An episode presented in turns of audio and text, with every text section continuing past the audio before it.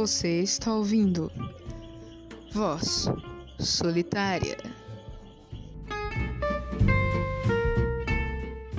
Louvado seja nosso Senhor Jesus Cristo e a sua mãe Maria Santíssima. Sempre sejam louvados. Salve Maria, meus irmãos. Voltamos com mais um episódio sobre a nossa série de sacramentos, né? Ah, é, gente, tá difícil, né? Tal, a gente tá correndo aí atrás dos negócios. Enfim, antes de mais nada, né? Eu esqueci de ressaltar no último episódio uma coisa, né? É a terceira divisão dos sacramentos. Os sacramentos eles são divididos em três partes os sacramentos da iniciação cristã, o batismo, a crisma e a eucaristia, né? que são os sacramentos que nos conciliam com a Santíssima Trindade, os sacramentos de vida ou de cura, que são a unção dos enfermos, que é a cura corporal, e a confissão, que é a cura da alma, né? que é a, a, a, faxina da alma, por assim dizer. E os sacramentos agora de serviço. Nós vamos começar hoje com esse que é o sacramento primordial. Sem ele, nenhum dos outros, a não ser o batismo, poderia ser feito, né? Que é o, a ordem, né? A ordenação, tal. E ele é o primeiro sacramento de serviço, ou sacramento vocacional, porque ele vai decidir a vida do cristão. Depois que a pessoa é crismada, tal, recebeu o batismo, a primeira Eucaristia e a crisma, né? Agora ela vai ter dois caminhos para seguir: o casamento, o matrimônio, a vida matrimonial, né? E a vida religiosa, ou seja, uma vida de profunda dedicação na igreja. Casamento é óbvio, né? É a união entre o homem e a mulher, é essa união, né? Que vai gerar os frutos, vai gerar novas vocações, vai gerar nova vida cristã, né? Que isso a gente vai comentar no próximo episódio, tá bom? Não, né? Tamo acabando, tamo acabando. Enfim, é, e na vida religiosa, você tem, né, tem a ordem, que é um sacramento, ou seja, a ordem realmente é um sacramento, mas você tem também outras subdivisões da vida religiosa, outras consagrações, né, outras maneiras em que o ser humano pode devotar a sua vida como uma consagração, como no caso da vida religiosa mesmo, é, é, é a vida do monge, né, do mosteiro, e tem também a vida celibatária, né, que é o negócio mais recente. Esses dois aí a gente pode falar, por exemplo, no episódio extra, no episódio bônus, né, tal. E é, mas primeiro o que é a ordem, né? A ordem, né, é um sacramento de serviço que quem pode assumir este serviço, né? quem é que pode assumir esse serviço? Todo batizado e crismado, ou seja, para a pessoa assumir para o jovem homem assumir este serviço, né? Os requisitos são que ele seja batizado e que seja crismado, né? Este serviço é a missão de Cristo, ser Cristo em meio aos homens. Nela, o ordenado recebe o Espírito Santo concedido por um bispo, que lhe dá uma autoridade sagrada. Ou seja, na ordenação, ele tem essa autoridade. Ele tem essa autoridade sagrada de exercer o ministério do sacerdócio, exercer dignamente, oficialmente o ministério do sacerdócio, né? Tal. E assim, é, primeiro, né, para haver uma legítima ordenação, né, tal, tem que ser ordenado por um bispo. Esse bispo ele foi ordenado por outro bispo, que foi ordenado por outro bispo, que muito tempo depois foi ordenado por outro bispo. E assim você vai indo, decrescendo você vai ver que com hereditariedade, né? A gente pode comparar isso com a ordem Jedi. Por exemplo, na ordem Jedi, o mestre, ele sempre vai escolher o seu padawan, aquele que ele vai ensinar, né? Então, digamos que o bispo ele é como se fosse o mestre. Né? O mestre é quem vai consagrar aquele jovem padawan a Jedi. Ele vai elevar aquele jovem padawan, aquele jovem aprendiz, ao estado de Jedi, né? Ele vai passar para ele todo o seu conhecimento sobre a força. Isso para você que entende, se você não entendeu, cria uma conta no, no, no Amazon Prime Video né? e vai lá assistir, é muito legal. Né? Enfim, isso para dar um entendimento mais fácil, né? para quem é dick. Enfim, esse é o sacramento da ordem. Né? Por que ele se chama ordem? Por causa que eles são divididos em graus. Né? Só que nesses graus aqui que eu vou citar, eles são divididos em duas partes. Os primeiros dois graus é o de ministério, ou seja, que você recebe antes de ser ordenado alguma coisa, antes de ser ordenado padre. E depois desses dois graus, aí que começa a série de ordenações. Ou seja, esses são os graus propícios. Né? Você tem o acolitato, que é o serviço na Santa Missa, tal, e o leitorato, que é, é a leitura na Santa Missa, ou seja, você recebe autoridade para poder ler e acolitar, é, auxiliar na Santa Missa, servir na Santa Missa. Certo? Esses graus, né? Ou seja, você não tem poder nenhum, você só pode estar ali ajudando, né? Tá. Aí você recebe o upgrade, né? Que é a ordenação. O primeiro grau da ordem, de verdade, o primeiro grau mesmo, é o diaconato. Diaconato. É... O que é o diaconato? O diaconato é a ordem de serviço. Em primeiro lugar, né, este serviço. Ou seja, Cristo institui aos apóstolos, primeiro, que eles sirvam. Que eles sirvam uns aos outros. E, a missão de um diácono é esta: servir, auxiliar a Santa Missa. É ele quem faz as respostas nas orações, é ele quem faz a leitura do Evangelho, quem prepara o altar para o sacrifício. Né? Essa é, é, esse é o serviço do diácono primeira, primeiro grau da ordem. O segundo grau da ordem é o presbiterado. Presbiterado né, é o próprio grau do sacerdócio. Né? A partir desse momento em que o diácono ele é ordenado padre, ele, né, ele ganha conferência de poder para celebrar os sacramentos, em específico ministrar a Eucaristia, ouvir confissões, expulsar demônios e curar os doentes. Aqueles poderes que Cristo conferiu aos seus apóstolos. Aqueles poderes que Cristo conferiu aos seus apóstolos, né? Tal. E o, né, o supra-sumo de tudo, né? Ensinar, doutrinar, é, ensinar e pregar essa doutrina católica, né? Ele vai assumir esses compromissos. A gente vai falar desses compromissos daqui a pouco. Né? E o episcopado. O episcopado, ele é o mais alto grau da ordem. Né? Ele é o mais alto grau deste serviço. Agora, né, não é mais um padre, né? é como se fosse um pastor. Não aquele pastorzinho de igreja que aprendeu teologia em seis meses mas é como um pastor que semeia o seu rebanho. Né? Tá, a gente pode pegar a passagem de, do Evangelho de São João, no capítulo 21, no versículo 15 ao 18. Né? Onde Jesus vai fazer aquela indagação a Pedro: Pedro, tu me amas? Pedro vai dizer: Sim, Senhor, eu te amo. Tu sabes que eu te amo. Então apacenta as minhas ovelhas. Ele vai repetir isso. Né?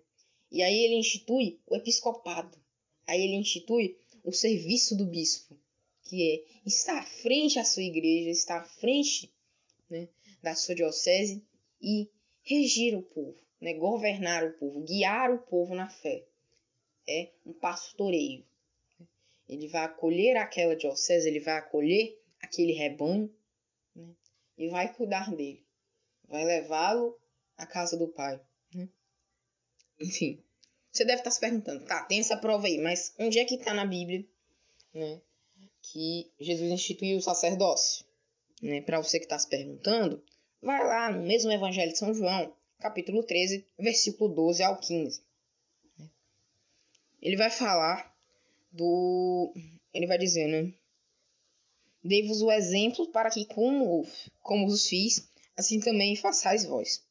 Em verdade vos digo o escravo não é maior do que o seu senhor, nem o mensageiro maior daquele que o enviou. Se compreenderdes isso e praticardes, serei felizes. Ou seja,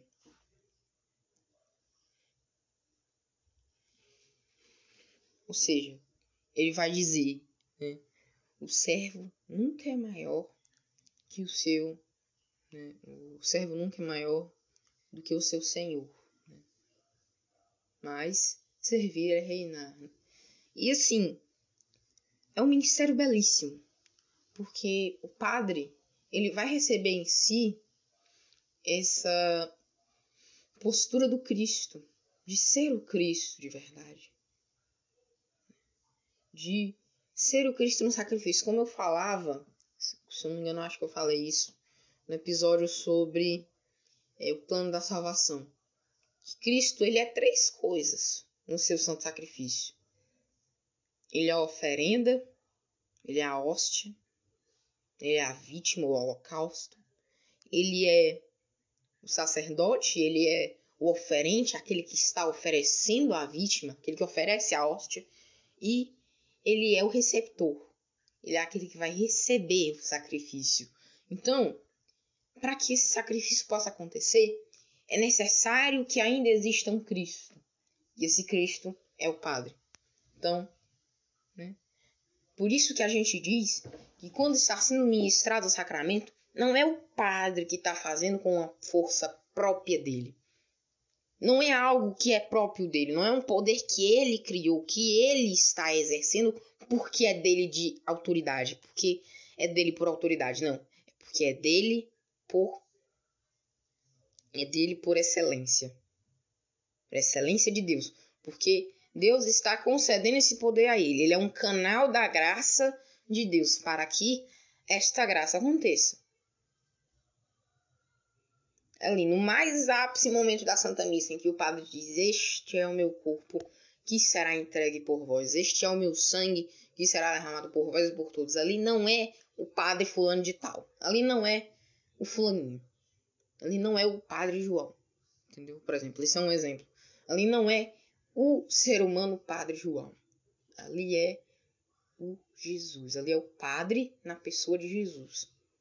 Então, não tem esse receio de não acreditar que Jesus não está no sacramento da Eucaristia. Não tem esse receio de acreditar que você não foi perdoado. Não tem esse receio de acreditar que um sacramento ele pode não ser válido. Sim, ele pode não ser válido. Né? Se duvidar, a gente pode fazer aqui um, um, um especial, um extra também, sobre a invalidade do sacramento, quando é que o sacramento ele se torna inválido, né? Tal. Mas não é o padre fulano de tal quem está ministrando, é o Cristo. Né? Tal. Ou seja, por mais que a vida do padre seja imunda, ela não vai interferir no sacramento, porque ele é apenas um canal da graça. Mas a gente vai falar sobre a vida imunda do padre depois. Enfim, é... e como é que ocorre essa ordenação? Bem, a ordenação ela, ela ocorre durante a missa. Né? Eu vou dividir aqui em poucas partes, vou explicar um pouquinho das partes que acontecem, mas eu tô deixando aí no link, um, é, aí no, na descrição, uma ordenação que aconteceu em 2017 na Canção Nova, né? Tal. Você pode ver mais ordenações também, vai sugerir a ordenação do Dom Darcy, que foi arcebispo auxiliar lá da, da Arquidiocese de Aparecida, vai sugerir também ordenação é, diaconal, você pode assistir depois. Só que eu já vou logo avisando, não tem, é muito longo, né? É muito longo. E assim, ela ocorre dessas tais maneiras. Primeiro, os diáconos que vão ser ordenados, né? Eles são chamados, é confirmada a presença deles, eles estão ali, eles se apresentam ao bispo, né? E se for, por exemplo, de alguma comunidade, como ocorreu, né? o mestre dos noviços, ou seja, aquele que estava preparando eles, vai entregar ao bispo, né, e vai dizer: Eis aqui, né, estes diáconos, e eu vos peço, né, Sua Excelência, que o Senhor lhes ordene presbíteros, né? Aí o bispo vai perguntar: né, Estes são dignos de serem ordenados? Eles são dignos de serem ordenados? Né? Ou seja, vai ter aí um, um, um ritual, um rito bem antigo da igreja, né? É, se você for procurar ritos mais antigos ainda, você vai ver que antes tinha uma promessa que era ligada com o livro, se não me engano, o livro, o livro do Gênesis, que era ligado com o livro do Gênesis, porque que o padre tinha que colocar a mão debaixo da coxa do bispo e fazer uma fazer um juramento, né? Mas mesmo assim, aí tem as partes é, de oração, que é quando se entoa a ladainha de todos os santos, né? A parte de oração para a vinda do Espírito Santo, para que o Espírito Santo, olha ele de novo, venha sobre os ordenados e que permaneça sobre eles, né? para que eles possam exercer dignamente o mistério do sacrifício de Cristo. Ou seja, todos os padres que estão naquela celebração, que já foram ordenados um dia, todos os bispos que estão naquela ordenação, que também já foram ordenados um dia, vão pôr as mãos sobre a cabeça dos diáconos e vão ali invocar o Espírito Santo sobre ele. É, é de prática que nessa hora cante-se o Veni Creator, né? Tal, Veni Creator Spiritus. Eu não sei cantar a versão em latim. Mas enfim, canta-se o Vinde ao Espírito Santo e depois vem a oração de ordenação, que a partir desse momento o negócio começa a tomar outro nível, né? A oração de ordenação. Todos eles vão ficar de joelhos perante o bispo. O bispo vai erguer as mãos sobre eles e vai pronunciar essa oração, que é quase meia hora de oração. Se você vai ver aí no vídeo, como eu deixei aí, né? Tal, eu não peguei a oração, é óbvio, eu não vou deixar meia hora falando aqui. A oração de ordenação. A oração em que o bispo pede a Deus que envie o seu Espírito Santo para que a partir daquele momento eles possam servir dignamente o seu ministério. Aí depois eles são é, troca-se as vestes, né? Porque na verdade para facilitar eles não estão com as vestes completas do diácono, que é a dalmática, que é uma espécie de túnica, a estola estola transversal que atravessa o peito, que é a estola diaconal, e a túnica mesmo, a própria túnica, a alva. Né? Enfim, e são trocados estes paramentos, né? quer dizer, só a, a estola transversal para estola, né? a estola comum, a estola do padre, né? aquele, aquele negócio assim, aquele paninhozinho que tem dois traços assim, tal. E a casula, que é uma espécie de túnica maior ainda que se vai sobre, é, sobre o padre, né? Tal. E é um dos momentos mais belíssimos. Tal. Que, aliás, eu vou explicar também o porquê que é um dos momentos mais belíssimos e o porquê que é o momento mais esperado na vida de um seminarista. Né? Assim, e, e outra, que é, eu acho que é impossível não chorar, porque toda vez que eu assisto eu choro, né? Porque é impressionante, a partir daquele momento, né, a sua vida é outra. A partir daquele momento, não, não vai ser mais né, Vamos citar um exemplo. Não vai ser mais o Alex que vai viver dentro de si. Né? Agora não sou mais eu quem vive em mim, é Cristo quem vive em mim, pô. É Cristo quem tá vivendo em mim, garai. Entendeu? Então, é uma alegria muito grande, né? Depois, as mãos dos, dos né, sacerdotes são ungidas, né? Agora são padres, né? Os sacerdotes são ungidas. É, o bispo vai juntar a mão com um, um, uma tira, mais ou menos uma, uma tirazinha, uma fita, mais ou menos. E essa fita vai ser entregue para a mãe do sacerdote desatar esta fita, né? E aí depois ele dá a bênção. A primeira pessoa de todo mundo, a primeira pessoa a quem ele dá a bênção, a primeira bênção dele vai para sua mãe. E a gente vai também explicar o sentido disso, né? Tá. Por que, que é usada essa fita? Essa fita ela é como se fosse o sinal do compromisso. Né? é como se fosse uma aliança. É óbvio, o padre vai usar uma aliança depois, né? Mas essa fita fica com a mãe? E no caso do falecimento da mãe, ela é enterrada com essa fita. As mãos dela são unidas, né, como as do filho, e elas são né, amarradas com essa fita, para que quando ela chegue no céu, né, ela possa né, mostrar essa fita e dizer: Deus está aqui, a oferta do meu filho. Eu te ofertei o meu filho. Né? Eu te ofertei o meu bem mais precioso, a vida do meu filho. Né? Ele é teu sacerdote agora. Entendeu? Como se a pessoa encarasse Deus e dissesse: Olha, tá aqui. A oferta maior da minha vida eu te fiz, o meu filho. Entendeu? Ou seja, a prova viva de que o filho dela virou, né? Tornou-se ali um servo de Deus. Entendeu? É bem, é bem bonita essa expressão. Enfim, depois vem a oração de, de recepção do ministério, né? O padre vai pôr as mãos sobre um cálice e uma patena. E ali ele vai jurar, né? Que promete cumprir o ministério, é, promete obediência ao bispo, tá, tá, tá, tá, tá, tá, tá, ou seja, vai vir uma série de, de juramentos aí e depois eles recebem os cumprimentos dos bispos celebrantes ou do bispo celebrante e dos outros padres que estão ali né, celebrando. Vai receber o abraço de todo mundo, né? Depois eles se cumprimentam, né? E também existe um, um, um, uma indulgência plenária, né? Ou seja, aquela indulgência que a gente falou lá, que se a pessoa receber ela, é tipo um passe gratuito direto para o céu, entendeu? Ou seja, a pessoa vai passar o mínimo de tempo possível no purgatório. Ela vai receber indulgência plenária se ela participar de toda a Santa Missa, estiver em, em estado de graça, comungar e depois da Santa Missa ela for pedir a bênção para o neo sacerdote e beijar as mãos dele, né? As mãos do recém-ordenado. Se eu não me engano, essa indulgência plenária ela dura por três semanas, né? Depois de três semanas de ordenado, a pessoa ainda pode receber né, essa graça, essa indulgência. E depois, no final da missa, se for né, preferível, se for, né, se a comunidade quiser, os padres podem fazer, os, os sacerdotes podem fazer os seus agradecimentos, como acontece aí. Fazer os agradecimentos a, aos institutos aos institutos de filosofia e teologia, de onde eles de onde eles aprenderam, que aliás é a próxima coisa que a gente vai falar aqui, né, de onde eles aprenderam. É, vai agradecer as casas que acolheram eles, vai agradecer os formadores, tudo que foi é, impulsionado para que esse dia acontecesse, né?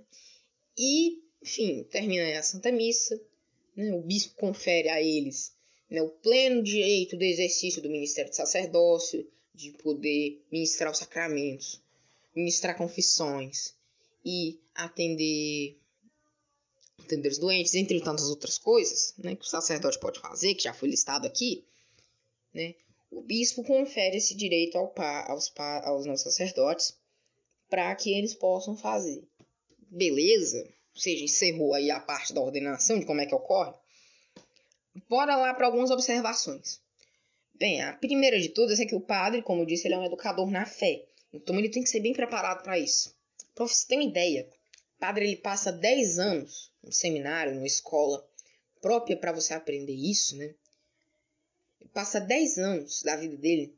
10 anos, 10 anos. Digamos que o cara entrou com 18 anos, né? Por exemplo, ah não, vou entrar no seminário com 18 anos, que é a idade mínima né, para se entrar no seminário.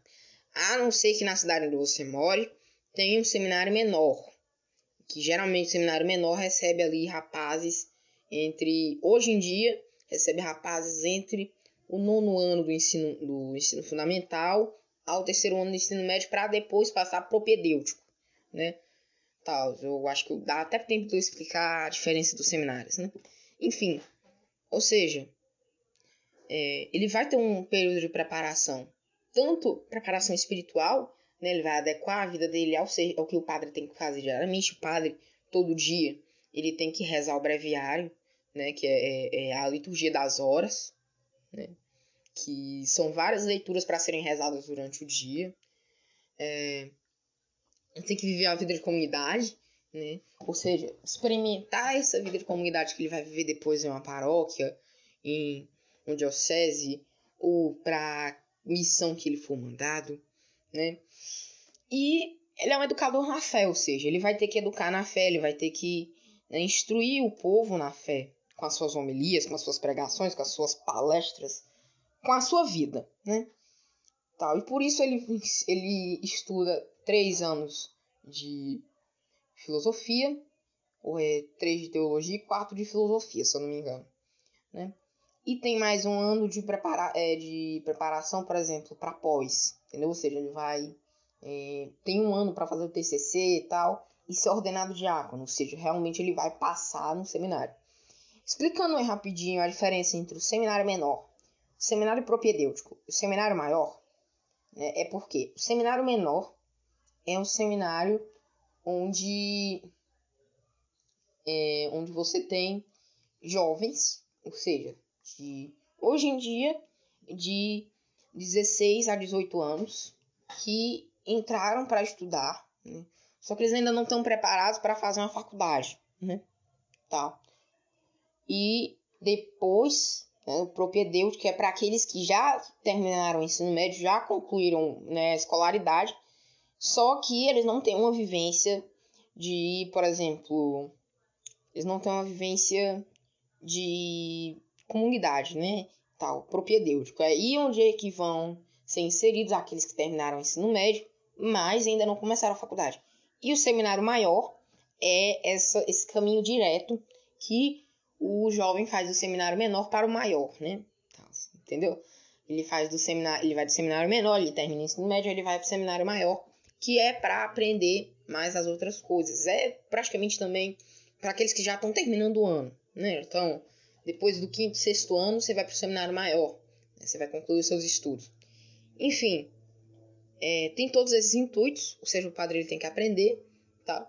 Muitas vezes ele pode ir aprender em, outra, em outros países, pode, por exemplo, ah não, for ordenado padre, mas eu ainda não quero, né, tal, ainda não quero exercer plenamente o meu ministério, tal. Eu vou cursar um mestrado, um doutorado em teologia, ou um mestrado, doutorado em filosofia, ou eu quero me aprofundar em outra área né, da minha vida. Se você não tiver feito isso antes, né? Você já não, eu quero ser padre, mas eu quero ainda fazer um curso para dar aula de matemática, ou tal, enfim. Você pode ser padre e professor também, né? Muitos padres, é, é, como por exemplo, citando a galera do Santa Zoeira, o padre François, que ele foi ele há mais ou menos um ano, ele estava na direção do seminário, da Faculdade Católica de Anápolis, né?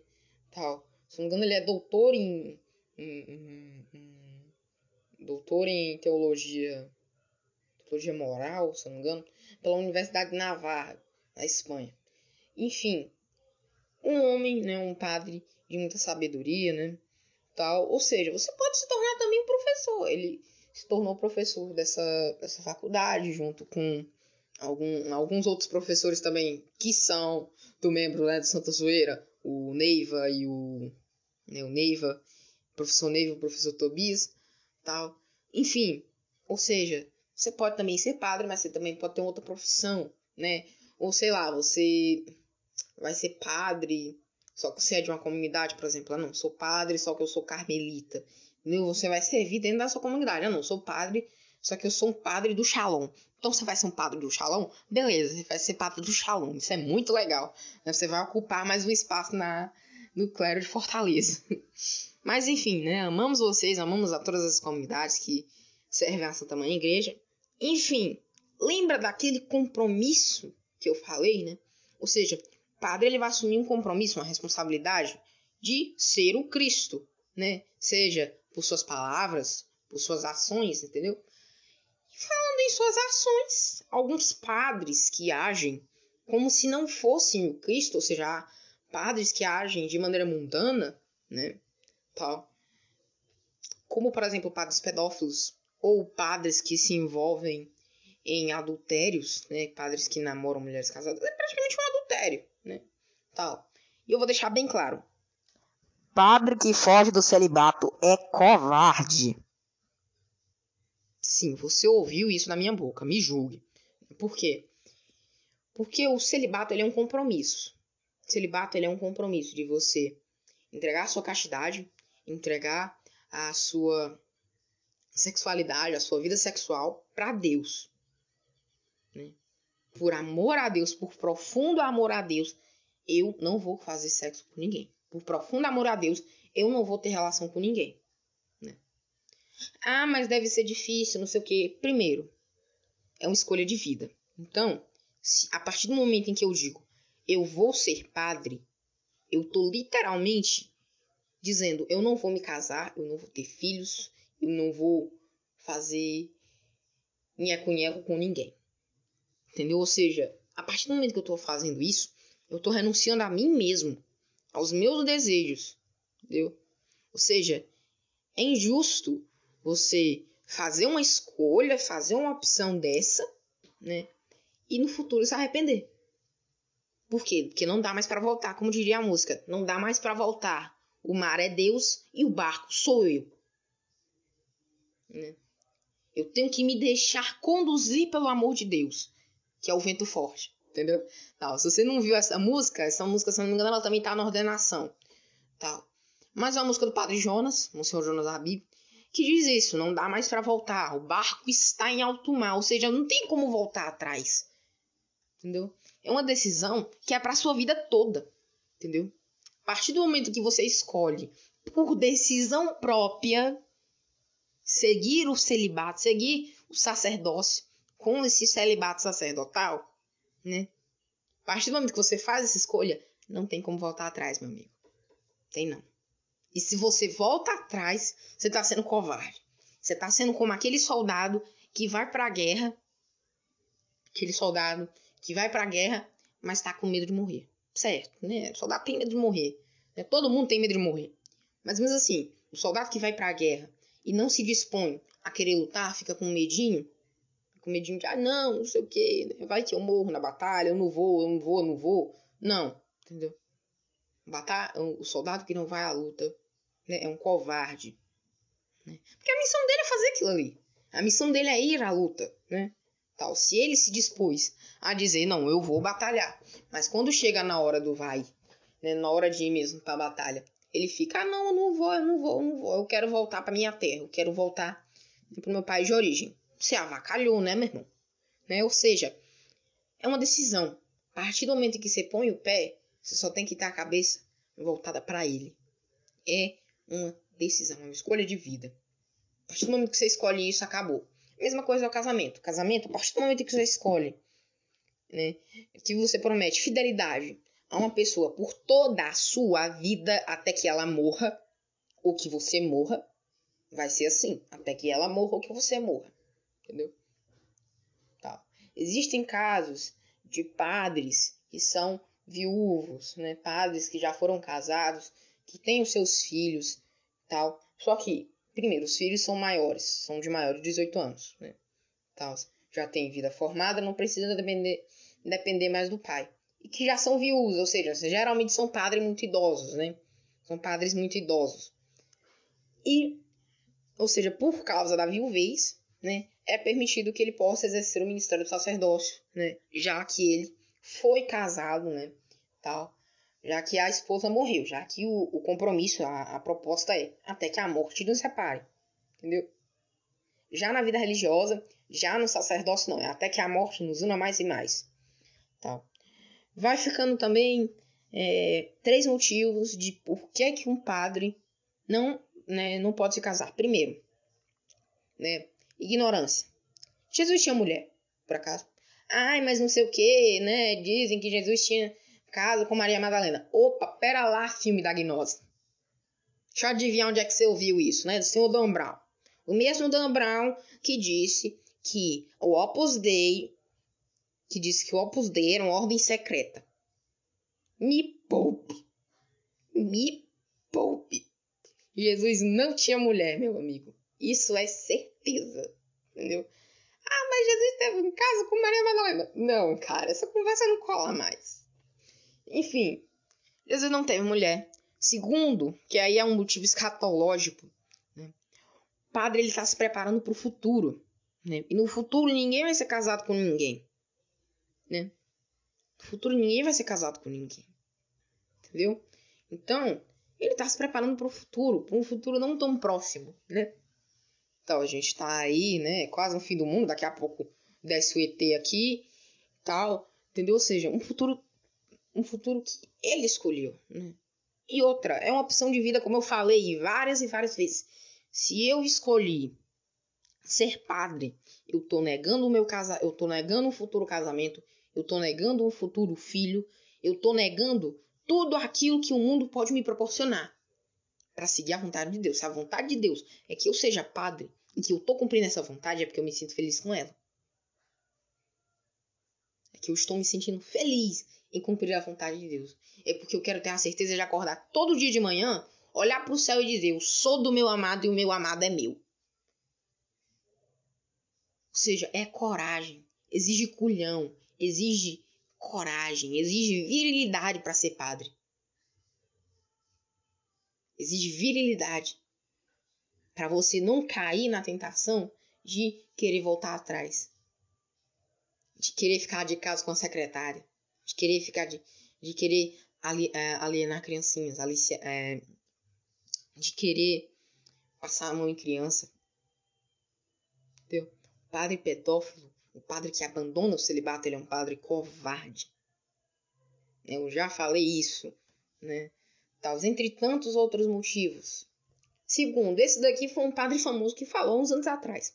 Né? Terceiro, ó, um padre famoso que falou uns anos atrás. Você já viu algum movimento de padre pedindo para casar? De padre pedindo para o Vaticano liberar o casamento? Não. Por quê? Porque eles estão se sentindo felizes em não ter esposa.